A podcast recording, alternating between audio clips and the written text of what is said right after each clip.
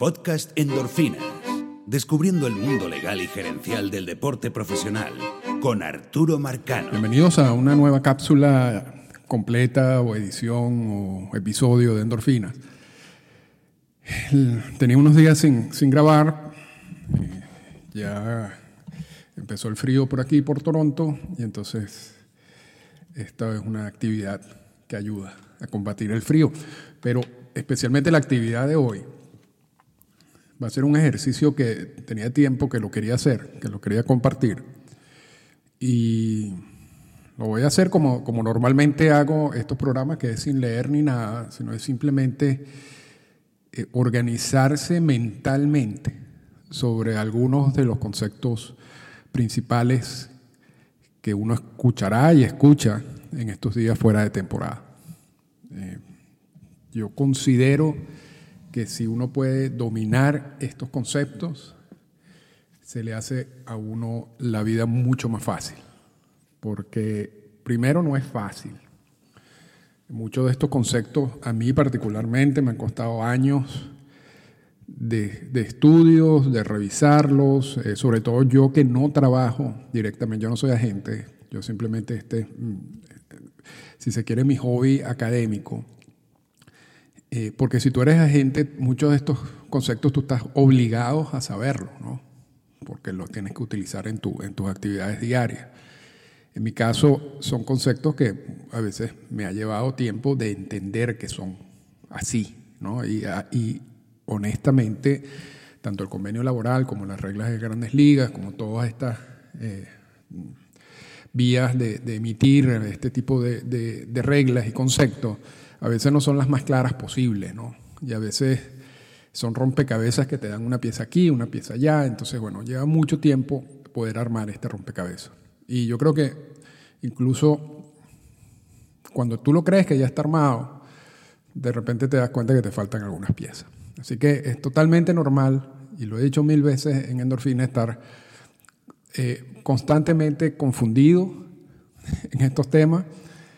Eh, pero eso lo que debe hacer es motivarnos a seguir investigando y a, seguir revisando. Esto no, no son conceptos extremadamente difíciles, que necesitan un PhD ni nada por el estilo, a menos que tú estés calculando el Competitive Balance Tax o, cosas parecidas que realmente son, son, son, son, aspectos complejos. Pero en términos generales, cualquier persona puede dominar estos temas. ¿No? Así que lo, único es la investigación necesaria y leer y, más nada, más nada. Así que vamos entonces a empezar la cápsula o el episodio con un concepto que yo no creo recibe la atención necesaria de mucha gente porque es como fácil decirlo, pero tiene muchas implicaciones. Y estoy hablando del concepto de los rosters. Tanto el roster de 26, que antes era de 25, y esto es otra cosa que pasa mucho en el mundo de las grandes ligas y en el mundo del, derecho también, ¿no? que cambia, te cambian los conceptos de cada cierto tiempo. Entonces, cuando crees dominar, ya, cuando dominas ya el concepto, te lo cambia. Pero vamos de nuevo. El roster, hay dos rosters. Lo que llamamos el roster activo y lo que llamamos el roster de 40. El roster activo es el que se utiliza durante la temporada y son los jugadores que están básicamente en el roster del equipo grande. ¿Ok? Parece sencillo, está ahí. Eh, a partir de hace poco se aumentó de 25 a 26 y en algún momento fue 24. El roster activo y se permite un, un jugador 27 en caso de doble juego. Los jugadores en roster de activo también incluyen jugadores que están en la lista de lesionados de 10 días o de 15 días. los términos de la lista de lesionados también han cambiado con el tiempo. Pero si no me equivoco, en estos momentos estamos hablando de la lista de lesionados de 10 días, que es la general, y, y si eres lanzador o un jugador de de posición que también lanza, eh, puedes colocarlo en la lista de lesionados de 15 días. Y también están las listas de, las conmociones cerebrales, que es aparte. Pero lo, importante de estas listas de, de lesionados es que esas listas suman al roster de 26.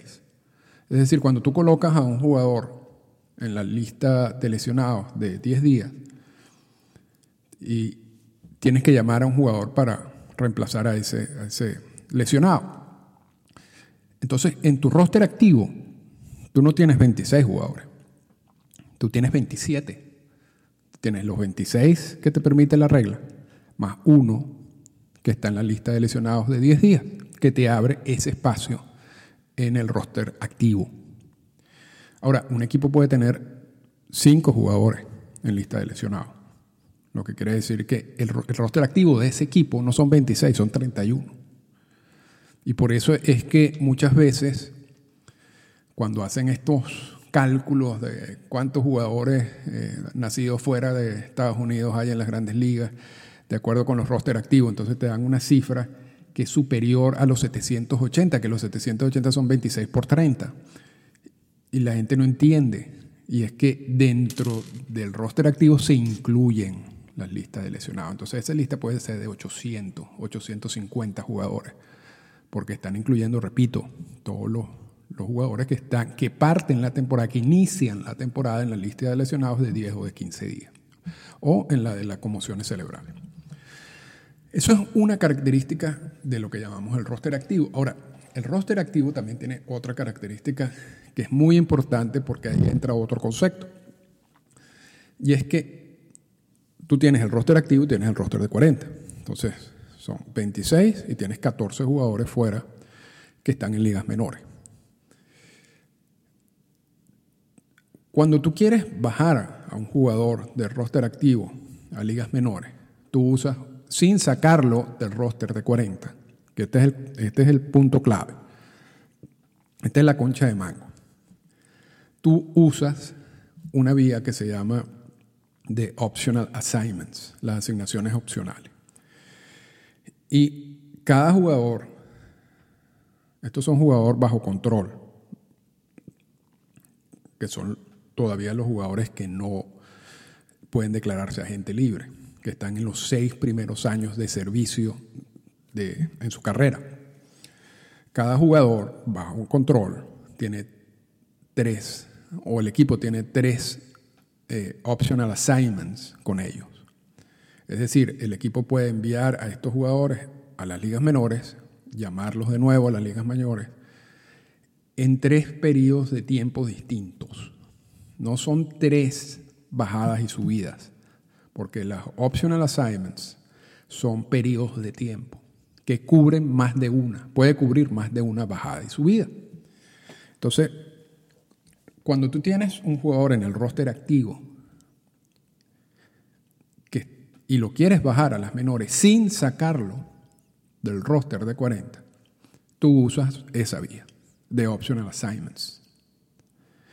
Lo bajas a las ligas menores y subes a alguien normalmente, para no confundirlo, que también está en roster de 40 a las ligas mayores. Y tú puedes hacer esos movimientos las veces que la regla te permita, la regla del optional assignment.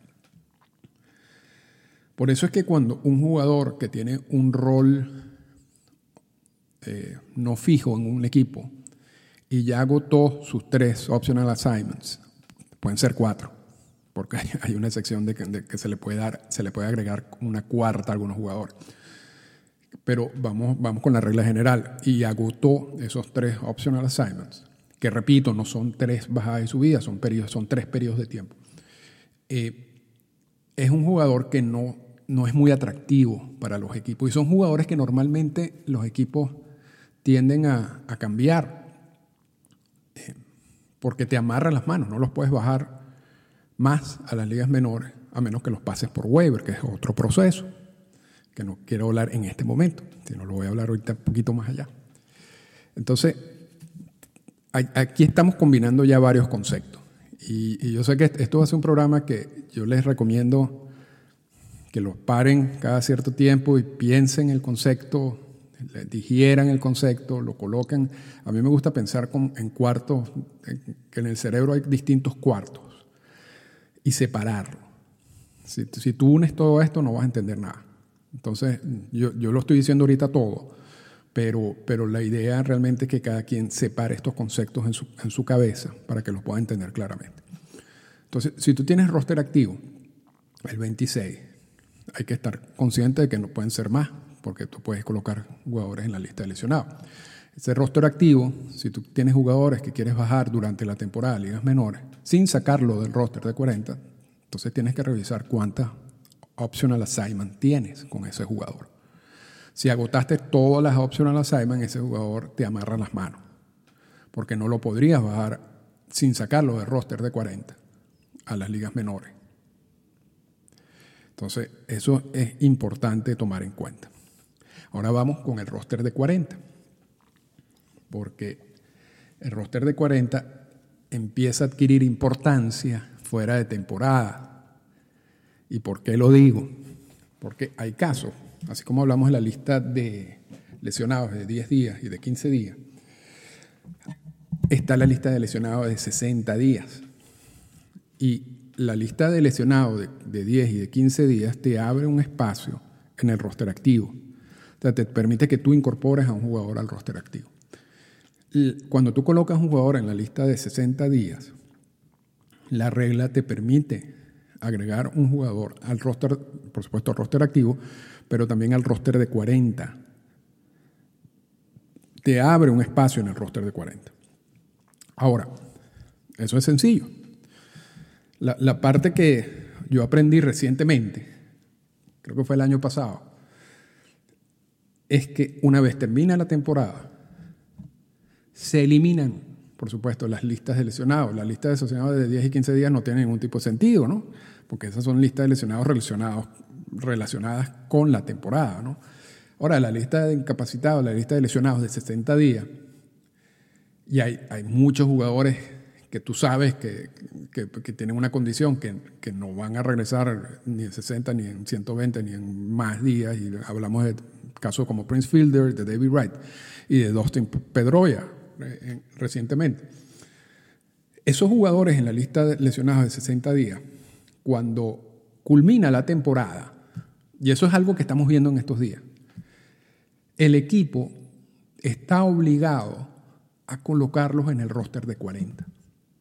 O sea, se elimina la lista de, lesionados de 60 días y ese jugador debe reingresar al roster de 40. Entonces, dependiendo de, la condición del jugador, y el caso este año más común, el de Dustin Pedroia, tú vas a tener un jugador que te va a ocupar un espacio en el roster de 40, que tú sabes no va a jugar contigo más. Entonces tienes que tomar una decisión con ese jugador. Y así pasó con, Prince Fielder, y así pasó con David Wright, y así pasó con Alex Rodríguez cuando Alex Rodríguez dijo que estaba eh, retirado, y así ha pasado con muchos jugadores. Entonces, hoy en, cuando, en estos días, en los primeros días fuera de la temporada, cuando ya culmina la Serie Mundial, uno de los movimientos eh, constantes que se ven y que uno empieza a leer es eso de, de, los equipos que pasan a jugadores de la lista de lesionados de 60 días al roster de 40. Porque eso, eso, eso, es una obligación. Ahora, también, así como tú tienes que incorporar jugadores, hay equipos que pierden jugadores luego de, la, de que culmina la temporada porque se declaran agentes libres. Entonces, un equipo puede, el roster de 40 no necesariamente tú tienes que tener 40 jugadores en el roster. Porque en el roster activo, que son de 26, tú tienes la obligación de tener al menos 25, según las la últimas reglas. en el roster de 40, tú no, no tienes obligación de tener 40 jugadores en el roster es lo ideal. Y cuando tú pierdes jugadores en, la agencia libre, por ejemplo, sobre todo en estos días, aun cuando tú incorpores todos estos, los jugadores que estaban lesionados en la lista de 60, y en la lista también de, de, 10 y de 15 días, puede ser que tú tengas 36 jugadores totales en, la, en, el roster de 40. Y entonces tienes cuatro espacios que puedes llenar con agentes libres o con, con cambios. ¿okay? Pero es fundamental, y, el caso de Dustin Pedroia nos lo explica, acá se acaba la temporada, Pedroia estaba en la lista de 60 días de lesionado, Boston lo, lo saca de la lista de 60 días y lo incorpora al roster de 40. Eso lo tienen que hacer todos los equipos. Eso es parte, eso es obligación. ¿Qué pasa?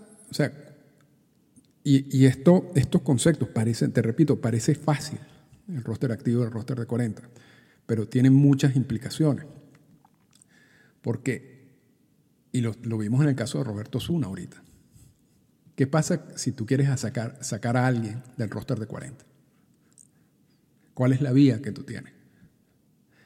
Porque vamos a suponer que Pedroya, tú lo incorporas al roster de 40, pero tú no quieres tenerlo en el roster de 40.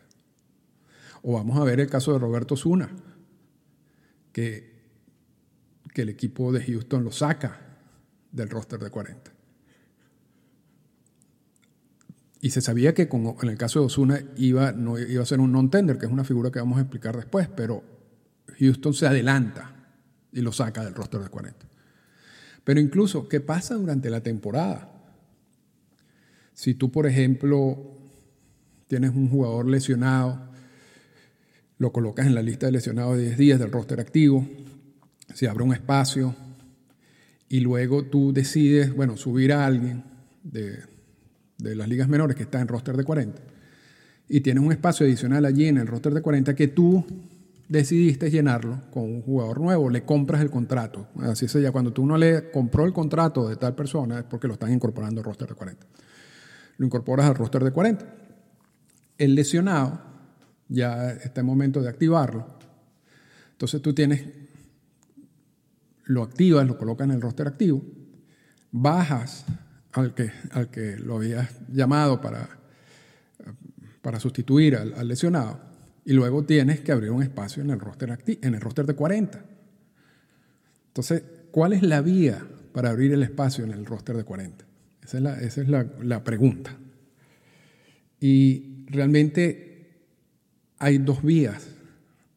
una vía que es simplemente que tú despidas a un jugador lo sacas del roster de 40 con la intención de despedirlo. Esa es una vía. La otra vía es, una, es un concepto que también entendí hace muy poco. O sea, no es que no sabía el concepto, ni lo había leído, pero la cuestión no es solamente leer y repetir lo que dicen las reglas, sino es entenderlo, ¿no? Eh, que es el outright assignment. Cuando uno habla de outright assignment, es la vía que tienen los equipos para sacar jugadores del roster de 40. Ahora, esa vía tiene también características. Si es un jugador que tiene menos de tres años de servicio, tú puedes sacarlo del roster de 40, tú puedes eh, colocarlo en una right assignment sin su consentimiento, sin, sin nada que pase. Tú, tú lo sacas del roster y se acabó. Y repito, esto, son las, esto es este es el concepto general. Que hayan alguna excepción por alguna circunstancia es posible. Es posible, pero vamos a entender primero el concepto general. Cuando son jugadores que tienen entre 3 y 5 años de servicio, tú para colocarlo en una right assignment, o sea, para, para sacarlo del roster, necesitas su aprobación. Si él no quiere, si el jugador no, no, desea ser bajado a ligas menores fuera del roster de 40, se declara agente libre. Entonces, tú, tú colocas a un jugador en una right assignment que tiene entre 3 y 5 años de servicio y él no acepta el outright assignment. No solamente los 3 y 5 años de servicio, puede ser menos de 3, pero sería, sería la segunda oportunidad en que tú tratas de sacarlo del roster. Y no quieren, son agentes libres. ¿Ok? Ahora, si aceptan el outright assignment, entonces, bueno, van a ligas menores, fuera del roster de 40. Y existe la obligación del equipo de volverlo a incorporar al roster de 40 antes del 15 de octubre de esa temporada. Si no lo hace, entonces este jugador también se declara agente libre. Ahora, esto no es... Hay una excepción con los jugadores de 3 y, años, 3 y 5 años de servicio, que son los Super 2, en los cuales no existe la obligación del equipo de volverlo a colocar en roster de 40 hasta el 15 de octubre. Eso es una excepción. Ahora, cuando tú tienes más de 5 años de servicio, y pueden ser las veces que sean, o sea, no hay un límite de cuándo tú puedes hacer el outright assignment, también pasa lo mismo. El jugador necesita aprobarlo. Si lo aprueba, va a las ligas menores, fuera del roster de 40. Y tú puedes darle una invitación a grandes ligas, por ejemplo, y ver qué pasa después. Si no apruebas, son agentes libres. Ahora, hay una diferencia contractual entre estos dos casos. Entre el outright assignment de los jugadores que tienen 3 y 5 años de servicio y los jugadores que tienen más de 5 años de servicio. Los jugadores que tienen entre 3 y 5 años de servicio, si tienen, si están bajo un contrato garantizado y deciden no aceptar el outright assignment, o sea, declararse agentes libres, ese contrato se anula. ¿Ok? Los jugadores que tienen más de 5 años de servicio, que el, equipo lo pone en un outright assignment, y ellos deciden no aceptar el outright assignment y se declaran agentes libres, en esos casos el equipo, y tienen por supuesto un contrato garantizado, en esos, casos, en esos casos el equipo debe pagar la totalidad de ese contrato garantizado. Entonces hay una diferencia contractual entre ejercer, hacer un, un outright assignment de un jugador que está entre el año 3 de servicio y el año 5 de servicio y, y los jugadores que tienen más de 5 años de servicio. Esa parte es importante. Pero lo fundamental aquí que esta es la vía para sacar jugadores del roster de 40. Y esta vía le da la posibilidad a los jugadores de declararse agente libre o aceptar esa asignación y estar en ligas menores, fuera del roster de 40, con la obligación del equipo de volverlos a incorporar antes del 15 de octubre. Eso más o menos para, para que tengan conciencia. Y esto pasa fuera de temporada, puede pasar fuera de temporada como puede pasar dentro de temporada. igual hay un concepto que se llama Designated for Assignment, DFA, que uno lo lee constantemente. Y realmente, más que un concepto, es como una vía que, que tienen los equipos a la hora de que se presente una urgencia en el roster. O sea, tú, necesitas, tú haces una transacción y en esa transacción tú cambias un pelotero por dos. Entonces necesitas abrir un espacio en tu roster de 40. Necesitas abrirlo, estás obligado a abrirlo. Entonces tú inmediatamente lo que haces es que tú designas para asignación a un jugador. Y en ese mismo momento se te abre el espacio en el roster de 40. Tú puedes incorporar el nuevo jugador al roster de 40 y después ponerlo en el roster activo si quieres, lo que tú quieras hacer con, con ese jugador. O sea, eh, el Designated for Assignment te abre el espacio automáticamente, pero el Designated for Assignment también lo que te da es un espacio de tiempo para, tú, para ver qué es lo que vas a hacer con ese jugador. Y ese espacio de tiempo, que son siete días, tú puedes negociar ese jugador, buscar que haya un cambio. Eh, y me faltó algo, ahorita me, estoy recordando con lo de los de Assignment, pero ahorita eh, aquí lo, lo complemento. Puedes negociar el jugador en esos primeros siete días. Puedes despedir al jugador. O puedes hacer un outright assignment. ¿Ok? Ahora, ¿cuál es la figura que, que, coincide o que es común entre ese designated for assignment o el outright assignment cuando tú quieres sacar al jugador en el roster? O cuando tú despides a un jugador que tú tienes que pasarlo por waivers. Entonces, esa es una vía, y disculpen eh, que había omitido, pero que es importante en los dos conceptos. O sea, cuando tú haces una right assignment, eh, tú tienes que pasar al jugador por waivers primero, ya sea, y el waiver también, repito, involucra cuando tú vas a despedir un jugador. Y en ese waiver puede ser que otro equipo agarre al jugador y lo incorpore en su roster de 40 automáticamente o en su roster activo automáticamente.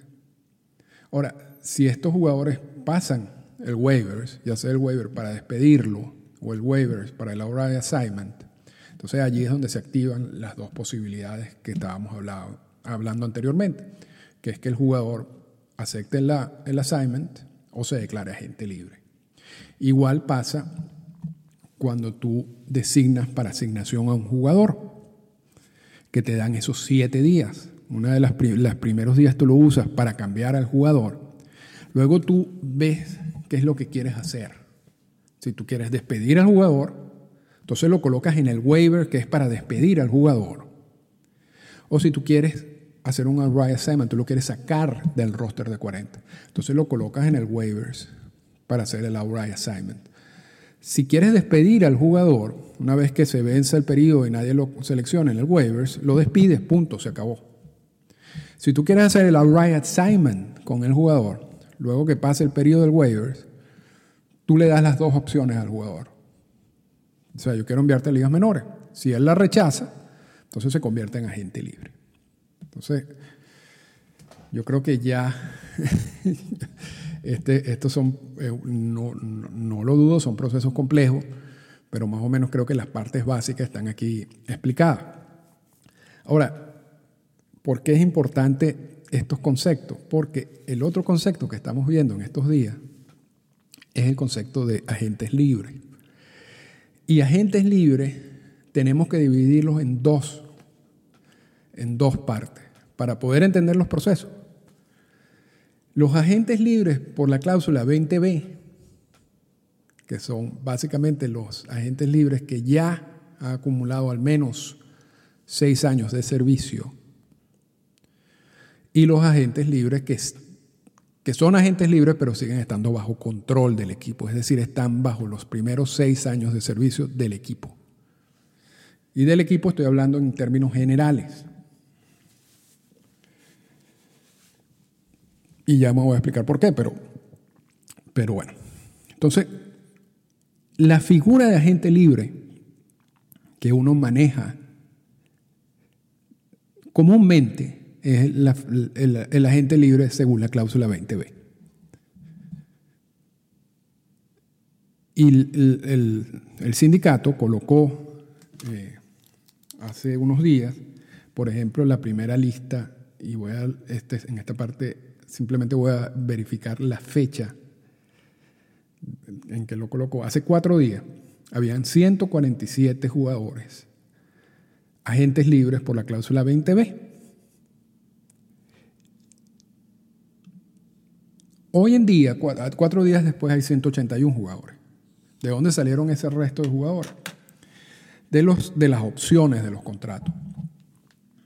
Es decir, hay jugadores que sus contratos se vencen con la temporada y automáticamente son colocados en la lista de agentes libres según la cláusula 20b. Hay otros jugadores que, los, que en los contratos tienen opciones. Hay tres tipos de opciones. Las opciones del equipo, las opciones del jugador y las opciones mutuas. Luego de terminada la temporada, los equipos tienen cinco días para decidir, bueno, del, último día de la, de la Serie Mundial, para decidir qué va a pasar con esos jugadores que tienen opciones. Entonces, hay dos vías, hay dos, hay, hay dos opciones, o hay dos alternativas, mejor dicho ejerce la opción y entonces el, jugador no es agente libre por la cláusula 20B. O sea, el jugador, simplemente la opción es que tú extiendes el contrato por ese año de la opción, por el salario que dice, establece la opción. Si no ejerce la opción, entonces ya el jugador es agente libre según la cláusula 20B. Entonces, así como originalmente habían 147 jugadores por la cláusula 20B, agentes libres, que son jugadores, 147 jugadores cuyos contratos no tenían opciones. Hoy hay 181 jugadores porque la mayoría de los contratos que tenían opciones fueron rechazadas. Los equipos no las, no las ejercieron, si en la mayoría son opciones del equipo. Muy pocas veces son opciones del jugador y muy, muy pocas veces son opciones mutuas. De hecho, las opciones mutuas es básicamente una opción del equipo, porque si uno de los dos no ejerce la opción, no, no se da la opción. Entonces, si se quiere una versión de la opción del equipo. Entonces, estos jugadores que no le ejercieron la opción son agentes libres, según la cláusula 20b.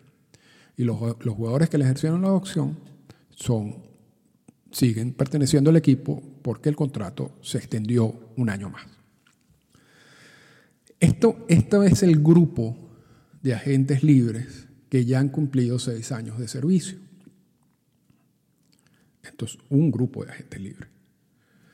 Pero hay otro grupo que se puede incorporar en estos días como agentes libres y son los jugadores que no tienen esos seis años de servicio. O sea, que están bajo control. Y en estos casos, por ejemplo, entran estos jugadores a los cuales el equipo quiere sacarlo del roster de 40 a través del outright assignment, lo pasan por waivers, nadie lo selecciona y le dan la opción o te vas para las ligas menores fuera de roster o eres agente libre, o eres agente libre. Y el jugador decide ser agente libre. Aún teniendo tiempo de control en su vida, en su vida de pelotero. ¿Qué pasa con estos jugadores? Estos jugadores, si viene un equipo y lo firma, un equipo de grandes ligas y, firma este jugador que se declaró agente libre por, no aceptar un outright assignment, no solamente firma al jugador por el monto que ellos negocian, independientemente de, a dónde termina el jugador, si, es, si puede terminar en grandes ligas, puede terminar en el roster activo, no solamente lo firma, sino también hereda los años de control. O sea, si a ese jugador le faltaban dos años de control, este nuevo equipo que lo firma como agente libre, lo hereda. O sea, hereda esos dos años adicionales de control. Entonces, si ese jugador el año siguiente no es que se vuelve a declarar agente libre, el año siguiente simplemente va a arbitraje salarial, porque sería básicamente el último año de un jugador eh, que está bajo control. Bueno, los arbitrajes salariales son de los, del 3, de, a partir del año 3 de servicio. Ah, antes del año 3 de servicio, eh, básicamente se le paga eh, sueldo mínimo y están los casos de los Super 2. Entonces tienes tres años de arbitraje salarial y tres años donde el equipo te puede pagar sueldo mínimo. Entonces, independientemente de donde estés en esa, en ese, en esa estructura, si te faltan cinco años, vamos a, que, vamos a suponer que le están dando a Brian Simon un jugador que está en su primer año de servicio. El equipo que lo firma va a heredar los cinco años siguientes de servicio de ese jugador. Y vamos a suponer que hay un jugador que lo pusieron en Brian Assignment en el quinto año de servicio. El equipo que lo firma va a heredar ese año adicional de control.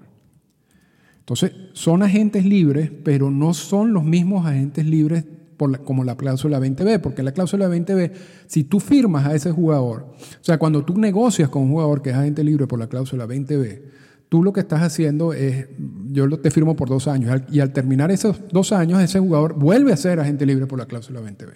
Ahora, cuando tú adquieres o firmas un jugador que es agente libre por, por consecuencia de un array assignment y está bajo los años de control, Tú lo estás firmando por esa temporada, pero al finalizar esa temporada, si a ese jugador le quedaban años de control, tú sigues ejerciendo esos años de control, tú heredas eso. Por eso es que a veces es complicado todo esto. Y el caso de José Alberto Martínez es interesante porque él firma, le dan un contrato, firma un contrato eh, garantizado por un par de años. Cuando vence el contrato, que se vence este año, él sigue estando bajo control. O sea, él no es agente libre por la cláusula 20B. Simplemente que el equipo lo firmó, le dio esos dos años de contrato en, en el medio de los años de control. Ahora, también pasa, y por eso hay tantas, y yo sé que este capítulo es largo, pero es que es importante hacerlo así de esta manera, y me disculpa. También pasa con, ¿por, qué hay tantas extensiones de los contratos?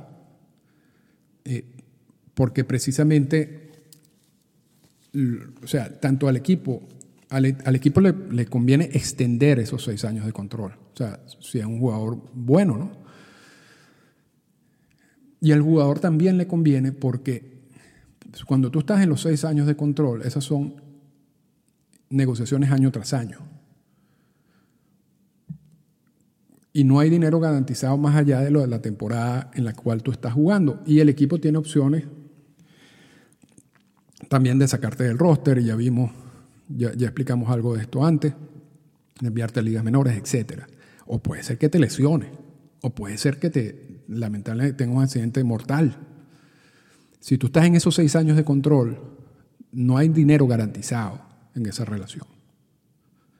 Ahora, cuando tú firmas una extensión, ya, garantizas el dinero. Entonces, es importante y te pasa algo, vamos a suponer un jugador que firmó una extensión de 7 años por 30 millones de dólares, y la gente dice, bueno, es mucho menor que el valor del mercado, etcétera, etcétera, y pasa algo con ese jugador, ese dinero está garantizado. Si tú no tuvieras esa, esa extensión de contrato, ese dinero no estaría garantizado. Entonces, eso es una de las características de, de todo eso. Pero, pero eso es, esto es realmente otro punto. Ahora, como, estamos viendo el año de control y como estamos viendo el proceso de arbitraje salarial, vamos a ver otro concepto que vamos a ver en estos días. Vamos a analizar otro concepto que vamos a ver en estos días, que es el concepto del tender y non-tender, que es un concepto que ha venido agarrando importancia recientemente. No era tan importante antes.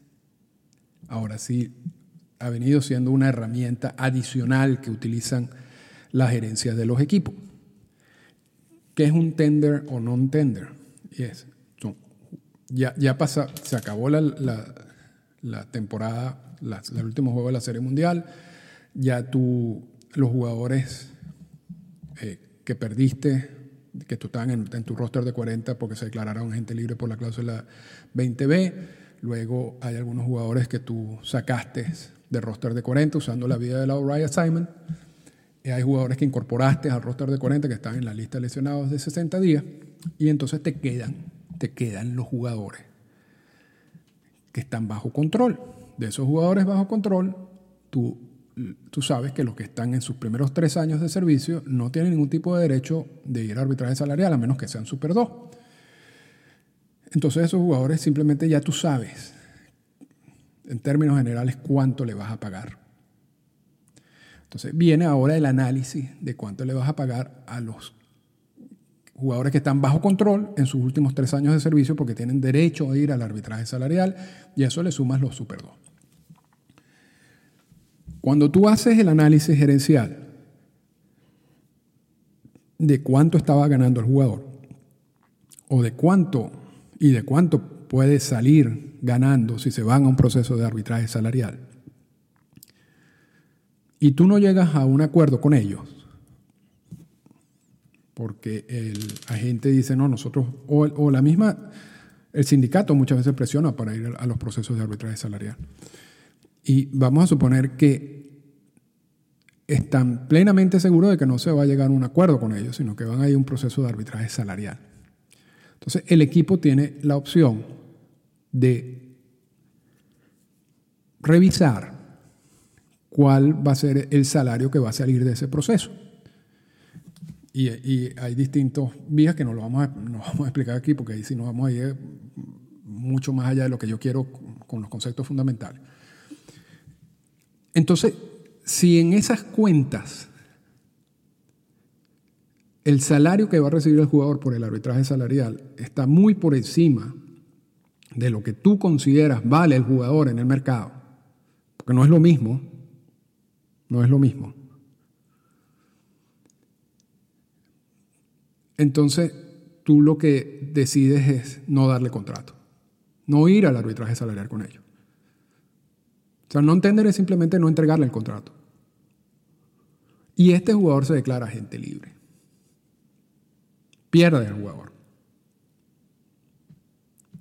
Ahora, tú puedes ir al arbitraje salarial entonces le das contrato al jugador. Esto, esto, esto es algo que vamos a ver en los próximos días. O sea, el contrato es un tender. O sea, baja el proceso de arbitraje salarial. Eso tampoco le garantiza nada al jugador.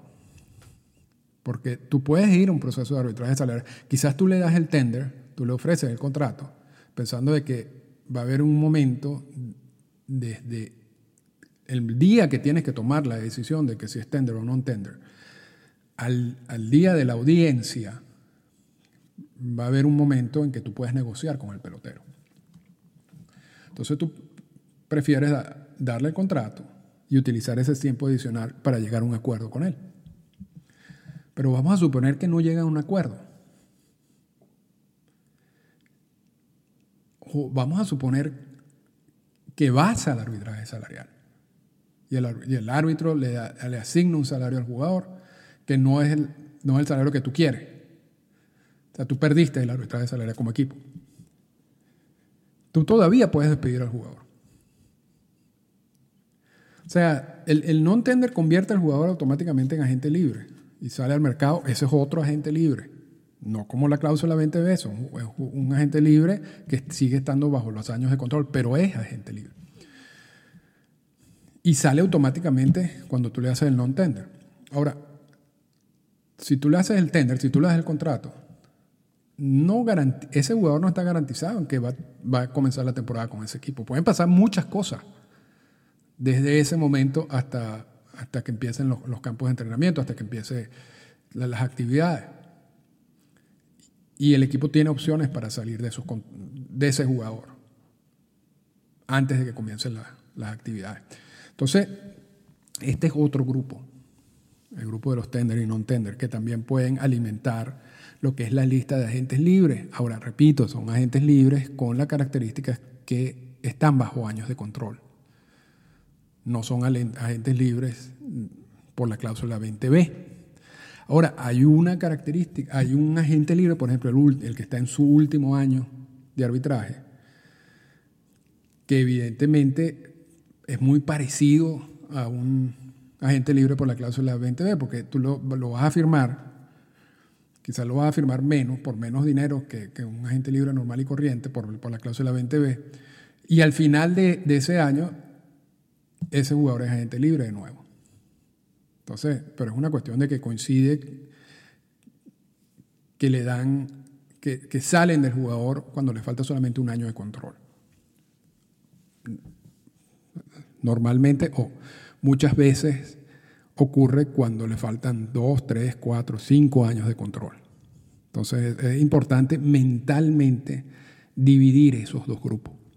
O sea, cómo se convierte el agente, cómo se convierte el jugador en agente libre, por qué vía. Y yo creo que con eso más o menos se culmino lo que yo considero son los conceptos fundamentales. No sé si me, gustaría quizás eh, aclarar un poquito lo que es la figura del waivers. Eh, waivers es simplemente que tú colocas, porque lo hablamos ya en varias oportunidades en, estos más de 40 minutos que estamos conversando, tú colocas al jugador en una lista y cualquier equipo tiene una cantidad de, de días para agarrarlo. Y si lo agarra en waivers, agarra todo en waivers. El contrato, y los años de control, absolutamente todo.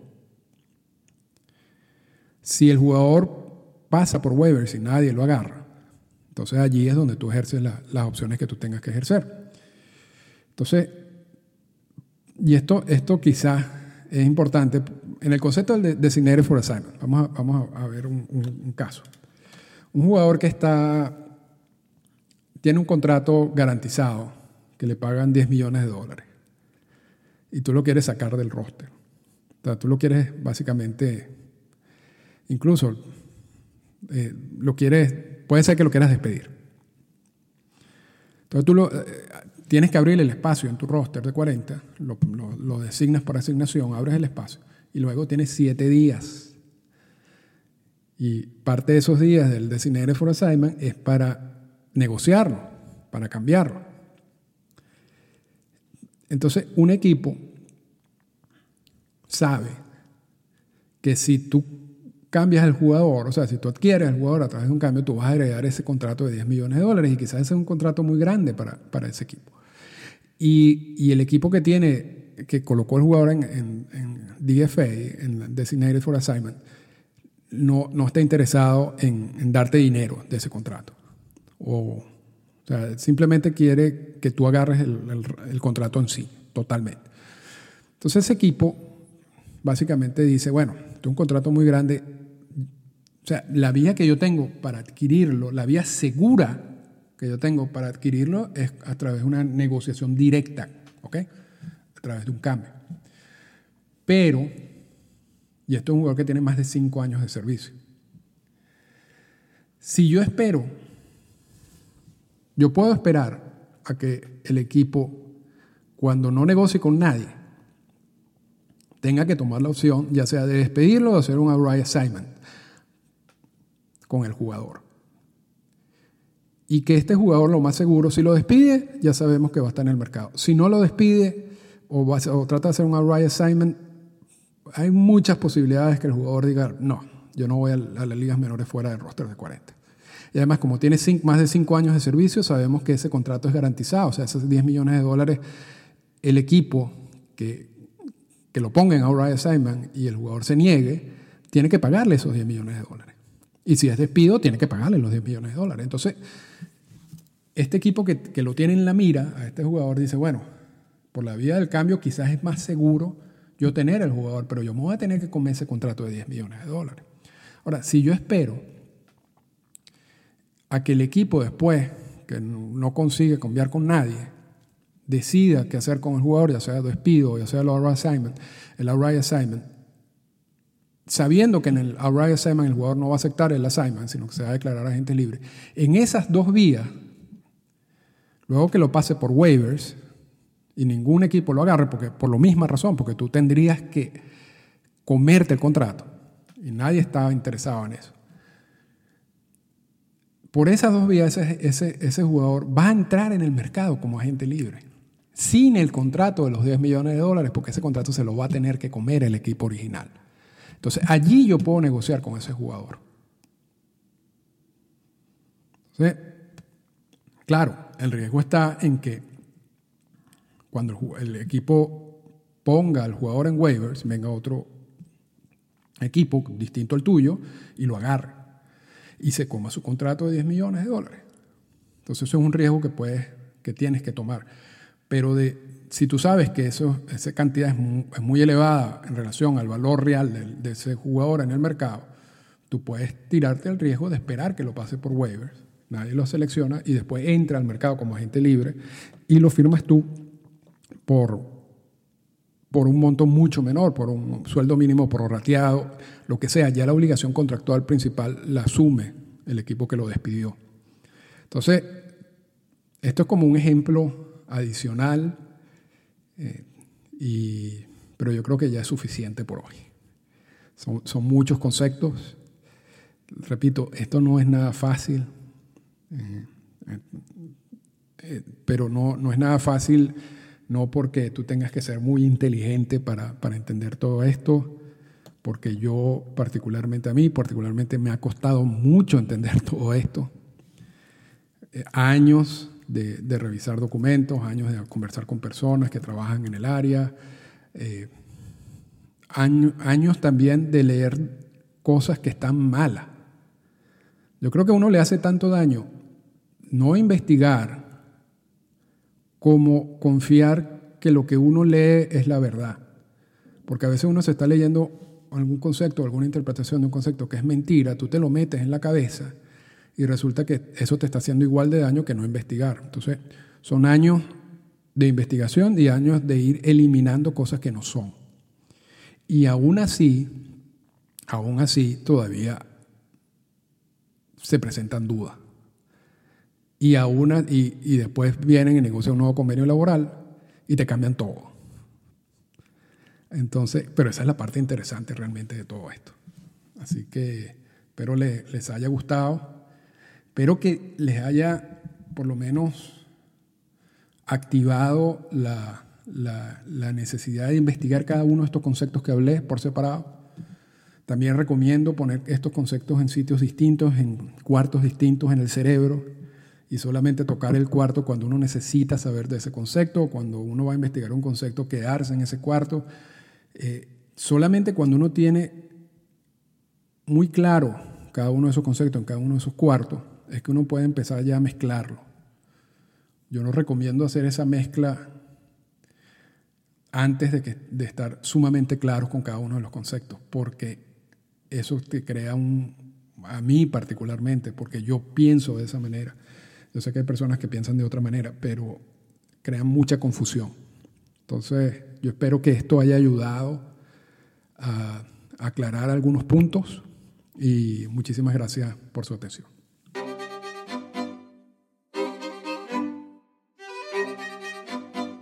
Esta fue una presentación del podcast Endorfinas.